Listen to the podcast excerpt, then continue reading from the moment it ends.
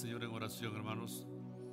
Señor, reconocemos que hay muchos lugares donde podemos estar, pero siempre el estar contigo es un tiempo que refresca nuestro espíritu, que renueva nuestra fe, que fortalece nuestras vidas, nuestras familias, y podemos conocerte más en esa intimidad que tú deseas con tu pueblo. Gracias porque hemos esta mañana nos hemos acercado a ti en alabanza, en adoración. Y ahora que vamos a abrir tu palabra, oramos que tu espíritu hable a nuestro espíritu y podamos ser invitados a practicar lo que tú nos pidas hacer hoy. Gracias te damos en el nombre de Jesús, tu Hijo amado. Tengan la bondad de sentarse, hermanos. Gracias, hermanos del grupo Adonai, por su ministerio esta mañana con nosotros. El día de hoy, hermanos, vamos a comenzar una serie en preparación a lo que ya ustedes saben eh, en relación a la llegada del nuevo pastor de Río de Agua Viva. No es ninguna nada nuevo que estamos hablando, ya la iglesia está en el proceso de preparación, hay un comité que ha sido escogido y este comité ha estado reuniéndose ya por tres veces para empezar a afinar la sintonía nuestra con la voluntad del Señor en cuanto al nuevo siervo de Dios que vendrá para servir en ríos de agua viva. Así que sigamos en ese espíritu de oración. Este no es el primer comité que se elige. En todas las iglesias que pasan este proceso se hace este tipo de arreglos. Y hubo un comité que preparó un reporte para la iglesia, la iglesia a la cual ellos tenían que dar un reporte. Y era una iglesia muy exigente, estaba pidiendo demasiadas cosas de su nuevo pastor. Entonces ellos prepararon este reporte y dijeron ellos, tal vez con esto podemos eh, lograr eh, algo de nuestra iglesia. Eh, dijeron ellos, no tenemos muchas cosas buenas que informarles, pero vamos a decirles de algunos candidatos a los cuales nosotros consideramos para que ustedes decidan. Entonces, empezaron con Adán, sí, Adán, el del Génesis, y dijeron en el reporte, Adán tuvo un enorme problema con su esposa y hay reportes que dicen que se les vio a los dos paseando desnudos en el jardín de su casa. Por tanto, están descartados. No los vamos a invitar como pastores de la iglesia. Luego pasaron con Noé. Noé, dijeron, tuvo 120 años de ministerio y ninguno se convirtió y su hijo menor lo encontró desnudo y borracho en el dormitorio de su casa. Por tanto, descartado. Pasaron con Abraham y dijeron, las referencias informan que es un hombre de tercera edad y que tuvo un hijo con una de sus empleadas. Su esposa Sara, al parecer, estuvo de acuerdo con él en todo eso. Por tanto, descartado. Moisés, es un candidato manso y humilde, muy educado, pero no es un buen comunicador. A veces tartamudea para hablar. Y cuando se enoja, reacciona drásticamente hasta que en su enojo mató a un hombre y tuvo que huir de su país. Por tanto, descartado. Pasan con David. Y dice, David era el candidato número uno que teníamos, hasta que nos enteramos que se metió con la esposa de su vecino. Hay rumores de que planeó la muerte de su vecino para casarse con su esposa. Por tanto, descartado. Salomón. Salomón es un predicador y maestro lleno de sabiduría. El problema es que no nos alcanzaría el presupuesto para sostenerlo a él y a sus 700 esposas. Por tanto, descartado. Jonás es un buen tipo, pero rechazó el llamado de Dios en un proyecto misionero que él le asignó. Según nos contó, por su desobediencia se lo tragó un pez y después de tres días lo vomitó en la playa. Hasta ahí le escuchamos y le colgamos el teléfono. Por tanto, descartado. Pedro. Pedro es un obrero y es un pescador. Es un poco de mal humor. A veces le da vergüenza identificarse con el Señor. Por tanto, descartado. Pablo, según las referencias, es un líder poderoso y carismático. Su predicación es profunda, pero algunos dicen que a veces no tiene mucho tacto. En una ocasión fue capaz de predicar toda la noche, aunque esa misma noche uno de sus oyentes se cayó del tercer piso y se mató. Por tanto, descartado. Timoteo, lo consideramos demasiado joven y por eso no lo recomendamos. Y nuestro último candidato es Judas Iscariote. Tiene buenas referencias, es conservador, sabe cómo manejar el dinero. Lo invitamos a que viniera a predicar esta mañana, pero uno de sus amigos nos llamó esta mañana para decirnos que esta semana se había suicidado.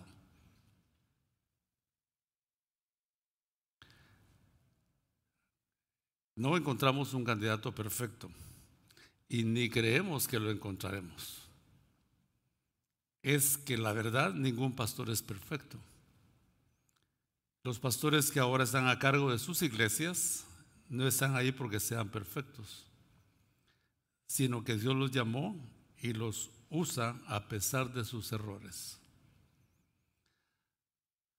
¿Captaron la idea de, todo esto? no es que vamos a, considerar el resumen del Chapo Guzmán o de Vladimir Putin para pastores de la iglesia, tampoco, eso sería una exageración. Pero todos los pastores tenemos errores, yo los tengo, yo me he equivocado, yo he hecho cosas que no debía hacer pero el Señor me usa a pesar de eso. Quiero aclarar que cuando una persona sea pastor o sea un miembro de la iglesia, arrepentido vuelve al Señor y confiesa y arregla sus problemas con los hermanos, el Señor lo restaura y sigue adelante. ¿Están aquí todavía? Sí, entonces eh, la idea de esta serie es, en cierto modo, prepararnos para esta, la llegada del nuevo pastor. Obviamente el pastor que se va es un pastor imperfecto y el que va a venir es un pastor imperfecto. Así que si quieren un pastor perfecto tienen que mandarlo a hacer alguna parte, pero va a venir hecho de madera o de cemento o de qué sé yo. Entonces no va a tener sentimientos. Es mejor traer un hombre a quien Dios haya llamado. Entonces, en su boletín ustedes tienen el inicio de esta reflexión sobre el tema cómo vamos a elegir al nuevo pastor de la iglesia. En su boletín pueden seguir el progreso de esta primera parte. Y en primer lugar, hay que pedir y buscar al nuevo pastor de acuerdo a la voluntad de Dios. ¿Cuántos están de acuerdo en esto? Así es, así es. El nuevo pastor tiene que estar en la voluntad de Dios. Es decir, Dios tiene que enviarlo a él, no nosotros. Y hay dos textos ahí que quiero que quiero que veamos, porque el que será nuestro nuevo pastor será conforme a la voluntad de Dios. En 1 Samuel capítulo 2, versículo 35, él le dice a, a Samuel, y yo me levantaré un sacerdote fiel que haga conforme a mi corazón y a mi alma. Entonces el nuevo pastor tiene que ser un hombre que Dios decida traer a ríos de agua viva y no nosotros. Nosotros solamente participaremos guiados por Él para poder votar a favor de su llegada o en contra de su llegada. Por eso es importante que nosotros como, como miembros de la iglesia estemos sintonizados con el Señor. El otro texto está en Jeremías capítulo 3, Jeremías capítulo 3, versículos 15. Jeremías 3, 15 dice de la siguiente manera, yo daré pastores según mi corazón, yo daré pastores según mi corazón. Es según el propósito de Dios, según su corazón, según su sabiduría, que Él envía a las personas para servir en determinado lugar. Así que el nuevo pastor será una decisión de arriba, una decisión de Dios. Dios, por su Espíritu Santo, confirmará su voluntad, por supuesto, a través del voto de la iglesia. Así que mis hermanos, hay que buscar al nuevo pastor de acuerdo a la voluntad de Dios. Y eso es lo que el comité está tratando de proponer, el candidato que creemos que refleja la voluntad del Señor para la vida de la iglesia. En segundo y último lugar, hay que buscar y elegir al nuevo pastor con mucha oración, con mucha oración. En estos días que hay un culto, verdaderamente un culto a la razón humana, el secularismo, eso después se los explico qué significa, pero el secularismo que ha expulsado a Dios de su consideración, el hombre adora su razonamiento. El peligro de la iglesia es ser arrastrado por esa ola cultural de adorar lo que piensa fulano o lo que piensa sutano o lo que piensa Mengano. Y caemos en el error de aquel catedrático universitario que pidió una opinión sobre un tema controversial. Y un estudiante se paró y, dio su opinión. Y le dijo, tienes razón. Pido la palabra, dijo otro estudiante allá. Yo estoy en contra de él porque esto y esto y esto. Y el profesor, el catedrático, le dijo, tú también tienes razón. Y otro aquí en medio dijo, pido la palabra, ¿cómo puede usted, profesor, estar de acuerdo con él y con él? Son dos posiciones completamente opuestas. Y dijo, tú también tienes razón. Es, es la tendencia de quedar bien con todo el mundo. Pero hay una sola autoridad en el cielo y en la tierra, y esa autoridad es Dios. Hay una sola autoridad en el cielo y en la tierra, y esa autoridad es Dios. Y a Él tenemos que someternos.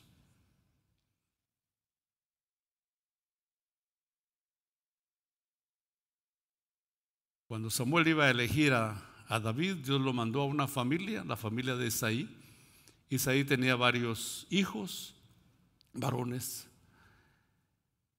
Y cuando llegó entonces empezó el padre de familia muy orgulloso a presentarle sus hijos.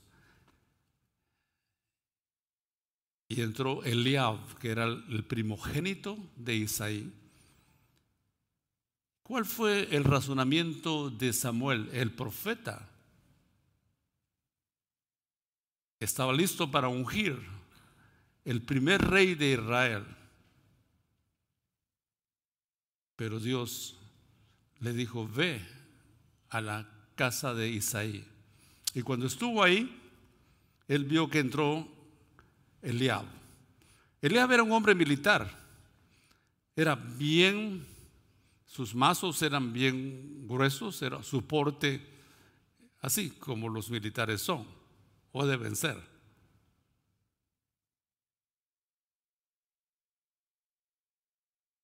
Entrenado, educado, un hombre que se miraba, no era un hombre de escritorio, era un hombre militar. El razonamiento de Samuel fue este, sin duda, delante de Jehová está su ungido. Eso fue lo que, lo que Samuel razonó. Sin duda, delante de Jehová está el que él ha escogido. ¿Y qué le dijo Dios de inmediato a Samuel? Dios le dijo a Samuel, no mires a su parecer ni a su hermosura, porque yo lo desecho. Porque el hombre mira lo que está delante de sus ojos, mas Jehová mira el corazón. ¿Está aquí todavía?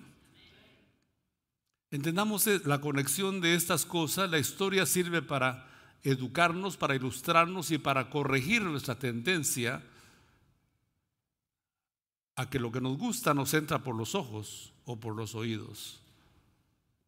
Pero Dios tiene otra manera de guiarnos. Y esa es la manera que debemos nosotros respetar. Vamos a ir a Mateo capítulo 9 para ver ahí unos cuantos textos que ilustran la importancia de buscar y elegir al nuevo pastor con mucha oración, que es lo que estamos diciendo en este momento. Mateo capítulo 9, versículos 35 en adelante. Dice el versículo 35, recorría Jesús todas las ciudades y aldeas, enseñando en las sinagogas de ellos y predicando el Evangelio del reino y sanando toda enfermedad y toda dolencia en el pueblo. Y al ver las multitudes tuvo compasión de ellas porque estaban desamparadas y dispersas como ovejas que no tienen pastor. Entonces el versículo 37, Jesús dice a sus discípulos, a la verdad, la mies es mucha, es decir, la cosecha es mucha, mas los obreros pocos. Tenemos que orar, hermanos, y ayunar a aquellos que tienen la disciplina de hacerlo, porque no hay muchos obreros disponibles. No hay. No hay muchos obreros disponibles.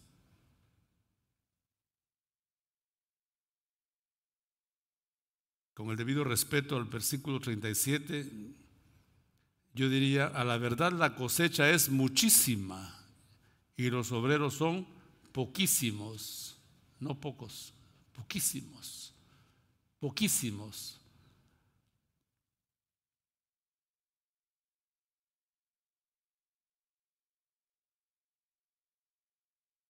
Dentro de la iglesia, los obreros, los que quieren servir son pocos, gracias mía.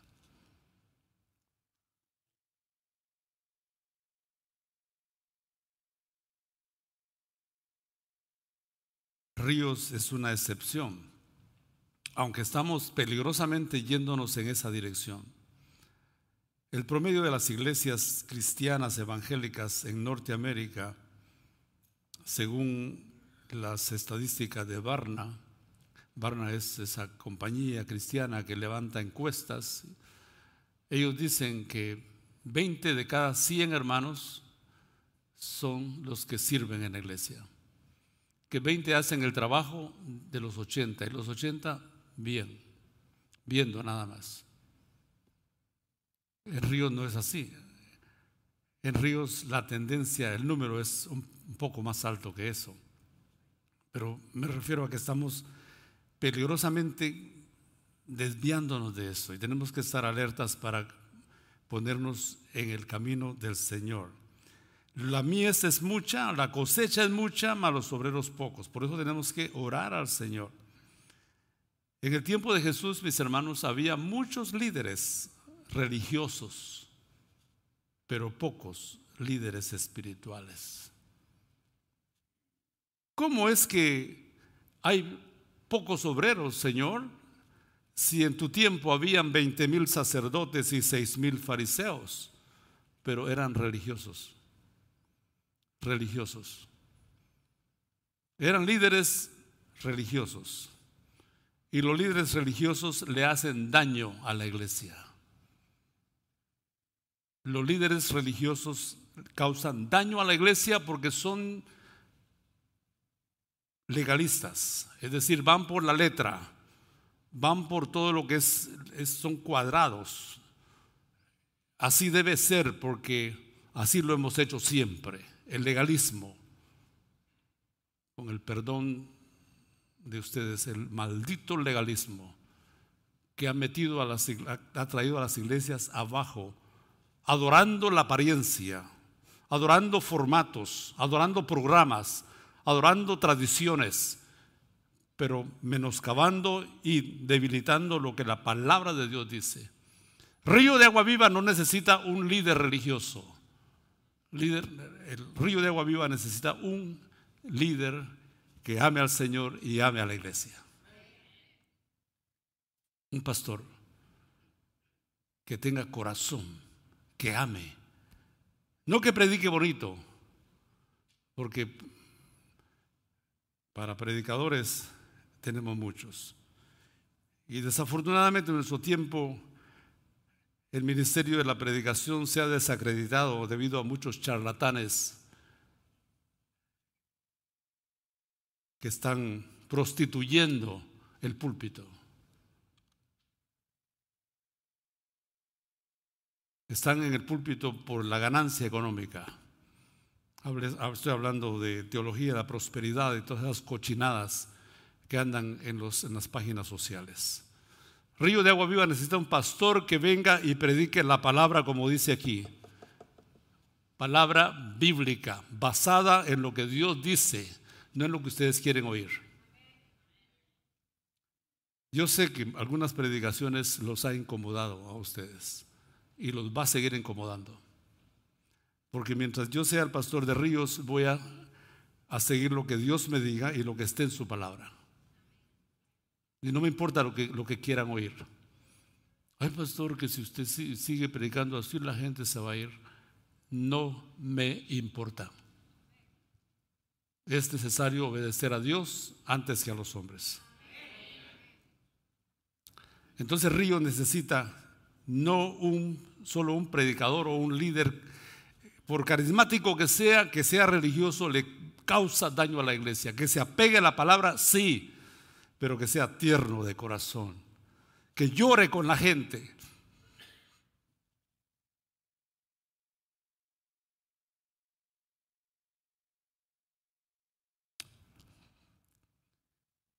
Que tenga el corazón de Jesús. El corazón de Jesús que dice, cuando vio las multitudes, tuvo compasión. El corazón de Jesús que cuando ve la gente hambrienta, dice, tengo compasión de la gente, porque no han comido. Ese es el tipo de líder que necesitamos, porque cuando el líder modela esa actitud, esa actitud debe contagiarse a los demás líderes de la iglesia. De modo que todos seamos compasivos el uno con el otro. Y no que andemos detrás de los hermanos con un garrote a ver qué falla hace para darle un garrotazo. Tenemos que estar listos con las manos abiertas para levantar al caído, para abrazar al, al que está sucio incluso, para darle un generoso perdón, no solamente una vez, ni setenta veces siete como Pedro lo quiso decir, según él era generoso con eso sino un perdón completo y total cuando esa persona se, se arrepiente y quiere volver a la comunión con Dios. Venga, hagamos fiesta porque has venido, has vuelto, te has arrepentido. Esa es la actitud de los líderes que las iglesias necesitan. Y esa es la actitud que, que debemos orar, que tenga el nuevo pastor de río de agua viva.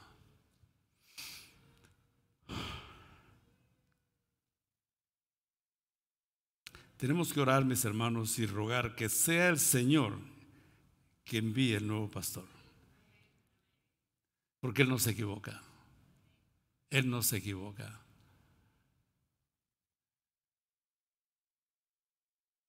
En el pasado, lo que se acostumbraba para elegir un pastor es ver su currículo y oírlo predicar una vez. Eso solo, eso solo es la, la punta del iceberg, o sea, la punta del hielo, del témpano que está sepultado. Un, un pastor puede venir y predicar y hacerlos llorar a ustedes. Por eso es necesario buscar la guía del Señor, porque Él conoce desde la A hasta la Z la vida de este pastor. Y no es porque nos va a mandar un pastor perfecto como ya vimos. No, eso no, no es posible conseguirlo. Y si Él nos ofreciera mandar al arcángel Gabriel, yo le diría, no, te lo van a echar a perder ahí en ríos. Que ahí somos pecadores. Somos pecadores perdonados por la sangre de Jesús que cada día buscamos dejar atrás nuestras mañas, nuestras tranzas, nuestras maldades, nuestras tendencias a vivir en la carne.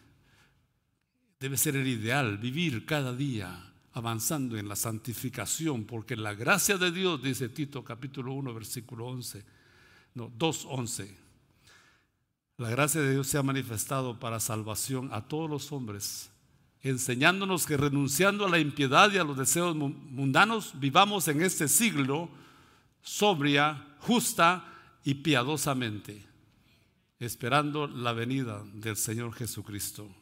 Eso es lo que dice el, libro de Tito. Entonces el nuevo pastor que venga tiene que ser enviado por el Señor. Por eso dice el pasaje, rogad al Señor de la mies, versículo 38, que envíe obreros a su mies. Interesantemente, la, cosecha, la iglesia, es del Señor, porque Él la compró por su sangre. Él murió en la cruz por ella, por nosotros. Se los he dicho varias veces, pero se los voy a repetir hoy por si acaso estaban durmiendo esa vez que lo conté. Un hermano en una iglesia donde yo trabajé, recién llegado, me dice, pastor, venga, yo quiero decirle algo. A mí, me dice, esta iglesia, a mí me cuesta esta iglesia. Yo le dije, qué bien. Le digo, show me your hands. Muéstreme sus manos. Y él inocentemente saca sus manitas así. No sabía que le estaba tendiendo una de las mis argumentos favoritos. Cuando él lo mostró y, me dije, muéstreme su costado. Y cuando le dije, muéstreme su costado, entendió que el único que tiene los agujeros en sus manos por los clavos de la cruz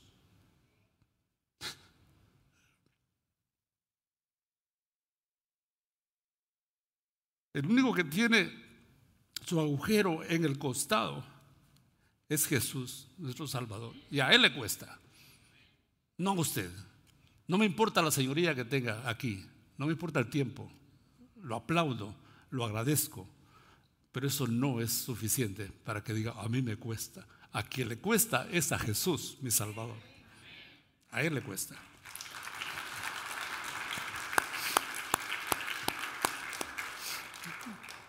Él merece la gloria. Y delante de Él toda rodilla se debe doblar. No importa que seamos nuevos, recién llegados, o estemos aquí, hasta oxidados por estar aquí. No importa. La gloria en la iglesia le pertenece a Él. Por eso dice Filipenses 2, por lo cual, debido a que Él se humilló, y fue a la cruz y murió y resucitó. Dice, por lo cual Dios le exaltó hasta lo sumo y le dio un nombre que es sobre todo nombre, para que en el nombre de Jesús se doble toda rodilla, incluyendo la suya y la mía, y toda lengua, la suya y la mía, confiese que Jesucristo es el Señor para gloria de Dios el Padre. Así que tenemos que orar, mis hermanos, que sea el Señor el que envíe. Y entre más oremos, más estaremos preparados para dar ese día que el comité nos presente un candidato para dar el voto de acuerdo a él, a cómo él nos guíe a cada uno.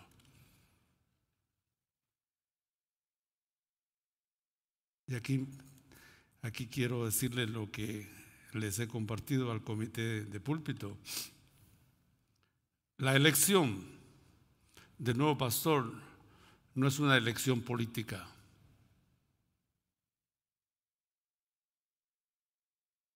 No es por quién vas a votar vos, como decimos allá en el otro lado de la frontera. ¿Ya te fijaste que está muy chaparrito? ¿O muy alto? ¿O muy peloncito?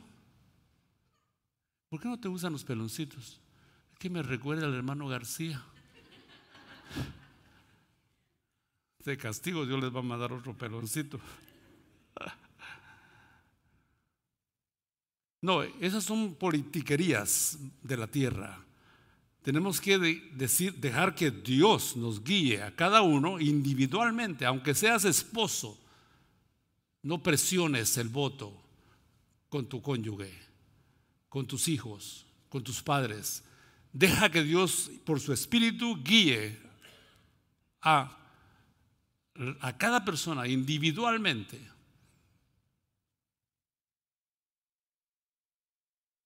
Aquí nuestra iglesia debe evitar toda tentación de promover como promueven los políticos. No. Cuando llegue el día, lo que el Señor te diga, eso vamos a hacer. Porque está en juego el futuro de la iglesia. Porque un líder puede bajar o subir a una iglesia. Así que por eso estamos en esta serie, para que entendamos. Y tenemos que finalmente, mis hermanos, recordar que las mejores decisiones se toman con mucha oración. No hay prisa, no hay prisa. Y extiendo esta aplicación para todas nuestras decisiones que tomamos en la vida. Si eres soltero y vas a casarte, Piénsalo bien. Piénsalo bien. Ora al Señor. Ora al Señor. Ora al Señor. Como dijo aquella muchacha, yo estoy orando al Señor, pastor.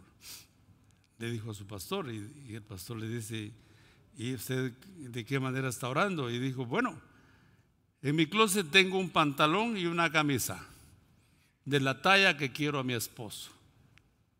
Y cada noche cojo la camisa y el pantalón y los pongo sobre la cama y me arrodillo. Y le digo, Señor, si un esposo me vas a dar, esta talla vas a llenar. Que pudiéramos hacer eso con... de repente les, les, toca un pastor panzón. Hay que amarlo y abrazarlo de lado. ¿verdad? A mí me pueden abrazar de frente porque voy a morir flat hasta el último día. Por eso mantengo un poquito lejos las tortillas de sobra, los chicharrones de sobra. Sí me gustan, pero por aquí, por allá un poquito de cada cosa. Así que nuestras oraciones nos llevan a buenas decisiones. ¿Están aquí todavía, mis hermanos? Lo opuesto de esto, el otro lado de la moneda es que las peores decisiones se toman cuando no se consulta con el Señor. Lo vemos muy gráficamente en, nuestras, en nuestros matrimonios algunas veces. No le consultamos al Señor, las hormonas se nos revuelven, no usamos las neuronas ni usamos la conexión con el Señor, y nos casamos y llegamos al, al descaro a veces de decir el Señor me lo dio y lo que el Señor te dio ya en uno o dos años te es una carga difícil de llevar. Y después le dice, Señor, llévatelo. Y dice, Señor, yo no te lo he dado. Bueno, si no te lo lleva, yo te lo mando. Las peores decisiones se toman cuando no se consulta con Dios. Y aquí, mis hermanos, cierro con esto. Cuidado con solo usar nuestras neuronas y nuestro corazón. ¿Por qué lo digo? Y lo voy a decir con la debida seriedad que esto merece. ¿Por qué lo digo? Porque la palabra de Dios dice que engañoso es el corazón más que todas las cosas. El corazón humano, incluyendo el de César García, es engañoso. Si no fuera por la luz de la palabra, por el ministerio del Espíritu, mi corazón se desviaría completamente. Engañoso es el corazón sobre todas las cosas y perverso, es la palabra. Por eso no confiamos de que yo siento, hermano. No es cuestión de sentimientos, es cuestión de dejar que Dios te guíe en el toque de su espíritu con tu espíritu.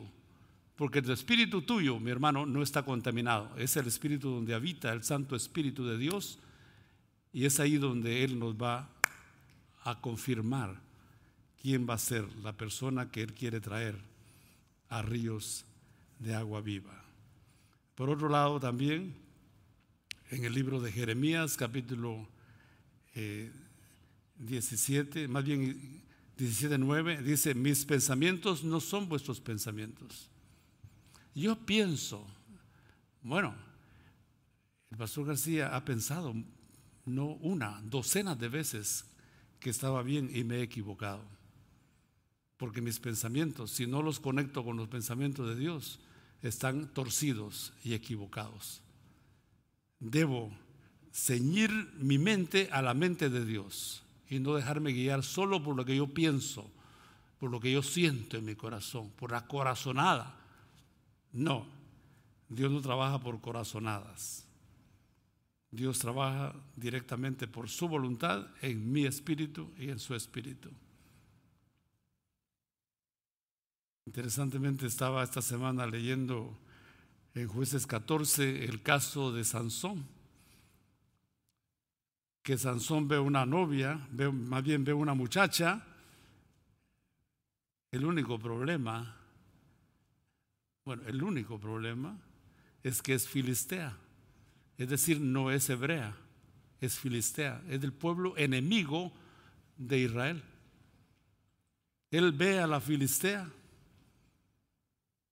Y aquí, entre paréntesis,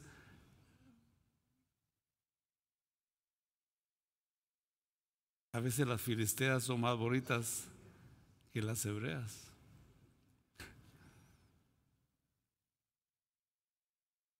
Me dijo un muchacho, yo le dije, mira, ¿te quieres casar? Ahí en las bancas hay unas muchachas. Sí, hay varias, dice, pero están feitas. Y le dije, están feitas, pero tienen a Cristo. Las filisteas a veces, a base de maquillaje y todas las cosas que se ponen, lucen más bonitas. Pues el Sansón dice, llega con sus papás y le dice, yo quiero que me tomen por mujer, así se hablaba en ese tiempo, yo quiero que me tomen por mujer a esa muchacha filistea que vi. Y sus padres le dicen, no hay mujeres dentro del pueblo de Israel, no hay muchachas hebreas de las cuales te puedas enamorar. ¿Y sabe qué contestó Sansón? Tómenmela porque esa me gusta.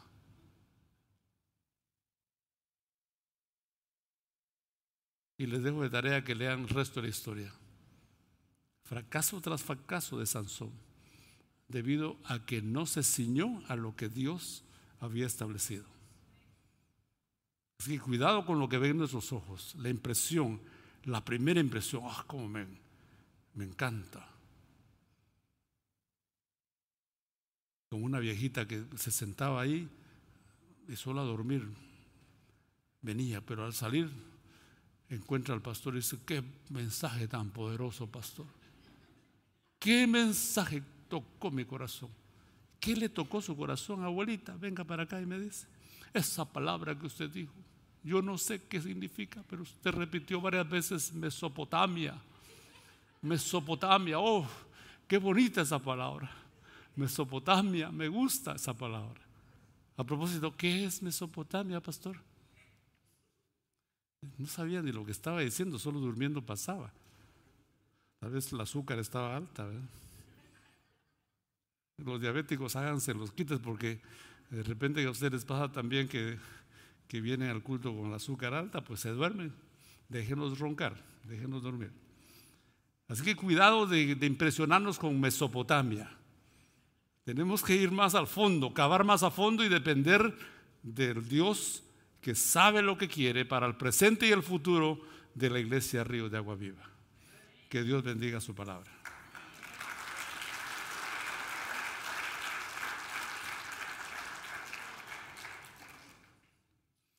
En lo que los muchachos están pasando aquí, me gustaría cerrar con una oración para encomendar al Señor este proceso. Yo sé que hay mucha oración en medio, pero nunca está de más continuar haciéndolo. Ubíquense muchachos, por favor, y vamos a orar. Eh, y después ustedes cantan para cerrar el, culto.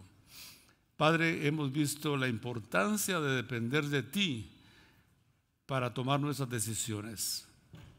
Reconocemos nuestra tendencia a ser impresionados por lo que ven nuestros ojos, lo que oyen nuestros oídos.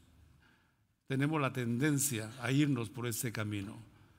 Pero queremos en este momento decirte, Padre, que nos guíes por el camino tuyo, porque ese es el mejor, por tu voluntad, por lo que tú sabes y conoces para el futuro, el presente de tu amada iglesia, Río de Agua Viva. Encomendamos a ti, Señor, ese día en que vamos a entrevistar al candidato, vamos a, oírlo predicar, va a ser todo eso pero ese día cuando vamos a expresar nuestro voto, que sea bajo la luz de tu voluntad, no de nuestra preferencia, que podamos saber discernir, Padre, entre lo que tú quieres y lo que nosotros queremos. Porque lo que tú quieres siempre será mejor, siempre estará como prioridad para nuestras vidas. Guíanos, Padre guía al comité que está trabajando duramente en esto y guía al candidato también que indudablemente va a venir para presentarse delante de tu iglesia.